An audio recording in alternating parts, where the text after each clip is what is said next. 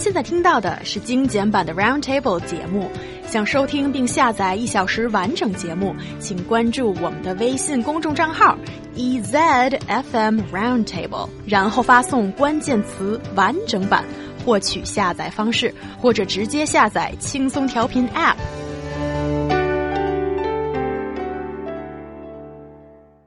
Toothache can be a real joy killer, especially when a delicious meal is laid in front of you. Experts are saying that dental health has been neglected by Chinese people for years. Is having bad teeth a long-time headache for many Chinese people? I think I should direct the question to Luo Yu first.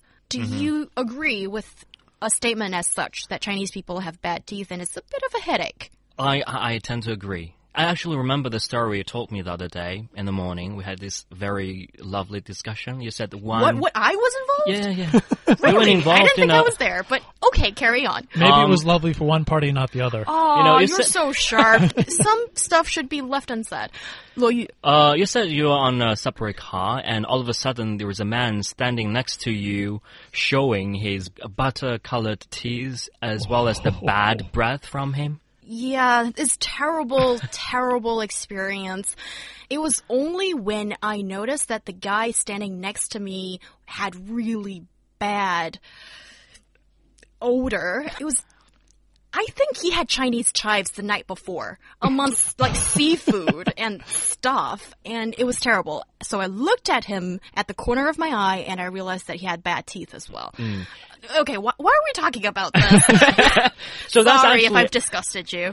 Right, so actually that's an indication of saying that generally speaking, Chinese people don't have paid enough attention to their dental care. And I also have two surveys to back up my argument. The very first survey is done by this oral health epidemiology survey.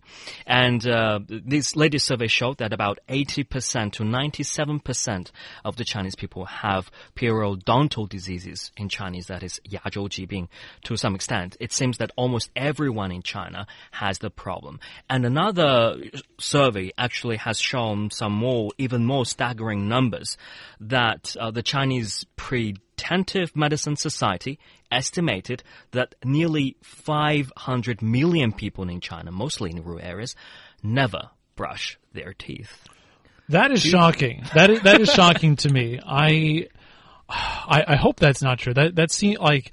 I, I know obviously Chinese people ha- are not in the most ideal condition for dental health, but that almost uh, it's like that's over a third of Chinese people don't brush their teeth. Uh, I, I hope not. You're overwhelmed by that It- it- figure. it is. That's that's a ton of people. I, I think there is a difference in lifestyle because it hasn't really been brought to their attention. This consciousness. Yes, yeah. That you need to brush your teeth. Mm-hmm. Or then I'm really curious. Then are there people that don't brush their teeth and their teeth are still okay?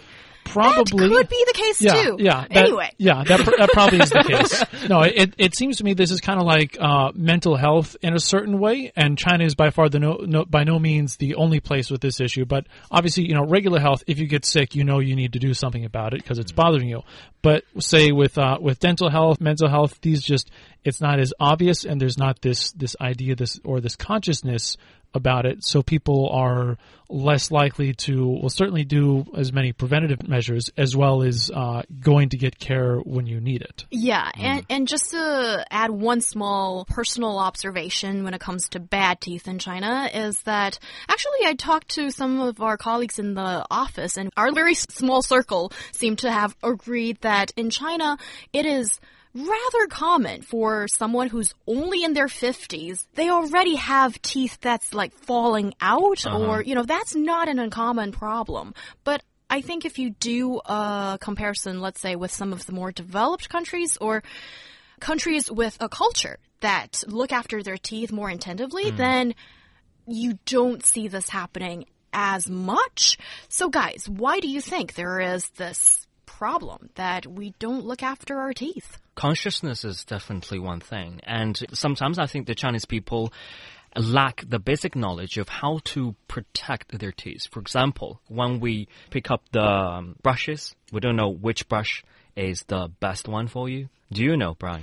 Well, I know in the Like U.S. wh- when it comes to the stiffness of the bristle. I don't know exactly what I would do in the U.S. Um, there's an American Dental Association, which I believe does a good job, and they have their seal on certain uh, toothbrushes and not. So if it's some Oh, okay. cheap, like was- 99 cent toothbrush, that's probably not as good. But admittedly, another thing you see in the U.S. is um, like mechanical toothbrushes. Yeah, I think a lack of awareness, being aware that this is a big deal is a big problem here, as in our culture, there seems to be the saying about um, having a toothache is not a disease, but when the tooth actually aches, it can kill you. Right. So it should be considered as a disease too, right? Right. I feel like a lot of people they they don't really pay attention much to their teeth unless uh unless it hurts. Whereas uh what you probably should do, you should probably get your teeth like your body checked at least once a year. And I have some several advice as well. For one thing, you know, if you really have those crooked teeth, um, at an early age, probably you need a dental brace procedure. But related to both what Luo Yu said and what I said is uh, you have to have money uh, or more often uh, insurance. And if you don't have health insurance that covers this, then you're not as likely to do that than if you can afford it. Yes, and also I think here is the place that parents have a big role to play as I know sometimes bad teeth or cricketed teeth has been passed on from generation to generation, but that is not a general case, I think. And mm-hmm. parents need to tell their kids that especially when you're like 10 or when your teeth change, that's when you need to pay more attention to Right. the kids' uh, teeth. Make sure that you know they are growing in a really straight fashion. And floss daily. okay, and visit your dentist if possible.